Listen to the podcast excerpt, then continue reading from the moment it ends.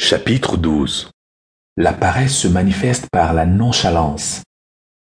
La Bible dit La porte tourne sur ses gonds et le paresseux sur son lit. Le paresseux plonge sa main dans le plat et il trouve pénible de la ramener à sa bouche.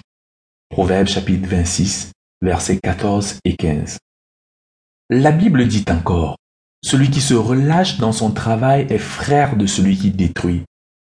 Proverbe chapitre 18, verset 9. Celui qui agit d'une main lâche s'appauvrit, mais la main du diligent enrichit. Proverbe chapitre 10, verset 4. À cause du froid, le paresseux ne laboure pas. À la moisson, il voudrait récolter, mais il n'y a rien. Proverbe chapitre 20, verset 4. L'âme du paresseux a des désirs qu'il ne peut satisfaire mais l'âme des hommes diligents sera rassasiée.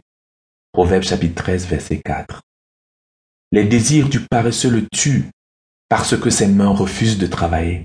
Proverbe chapitre 21, verset 25.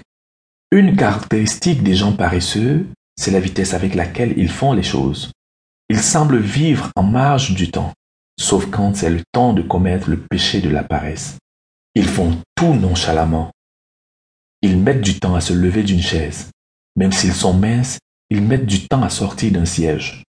Ils prennent du temps à s'asseoir. Ils prennent du temps à ouvrir un livre.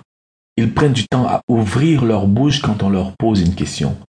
C'est comme si des kilogrammes de plomb étaient attachés à leurs lèvres supérieures et inférieures, de telle sorte qu'ils semblent essayer de surmonter ce poids pour ouvrir la bouche. Ils parlent paresseusement. Ils marchent paresseusement.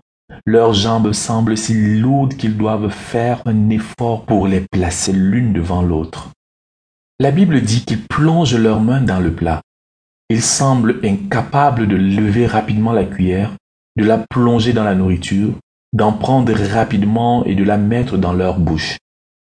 En traitant avec les gens paresseux, tu pourrais avoir à leur poser la même question plusieurs fois avant que leurs paroles ne se forment doucement et coulent en réponse. Ils écrivent très lentement, ils s'habillent lentement, ils pêchent lentement, ils conduisent une voiture lentement, pas parce qu'ils sont prudents, mais parce qu'ils ne peuvent pas presser fermement sur l'accélérateur. Ils saluent lentement et sont trop paresseux pour donner une poignée de main chaude et ferme. Même si les choses sont retardées et qu'il y a besoin de se presser, ils feront toutes choses à la vitesse d'escargot rapide. Ils sont pleins d'amour propre. Ils ne veulent pas mettre l'énergie supplémentaire nécessaire pour que les choses aillent plus vite. Si tu les forces à parler vite, soit ils se mettront à bégayer, soit ils parleront rapidement pour un temps, ensuite rentreront en eux-mêmes. Ils sont nonchalants dans leur travail parce qu'ils ne veulent pas se donner de mal. Entre le moment de leur réveil et le moment où ils sortent du lit, il peut s'écouler trente minutes.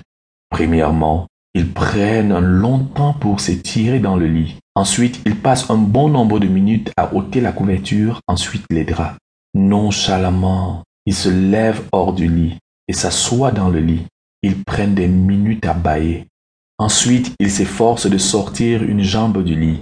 Et même, il faut des minutes pour que cette jambe atteigne le sol. Et quelques minutes pour que la jambe retrouve la sandale.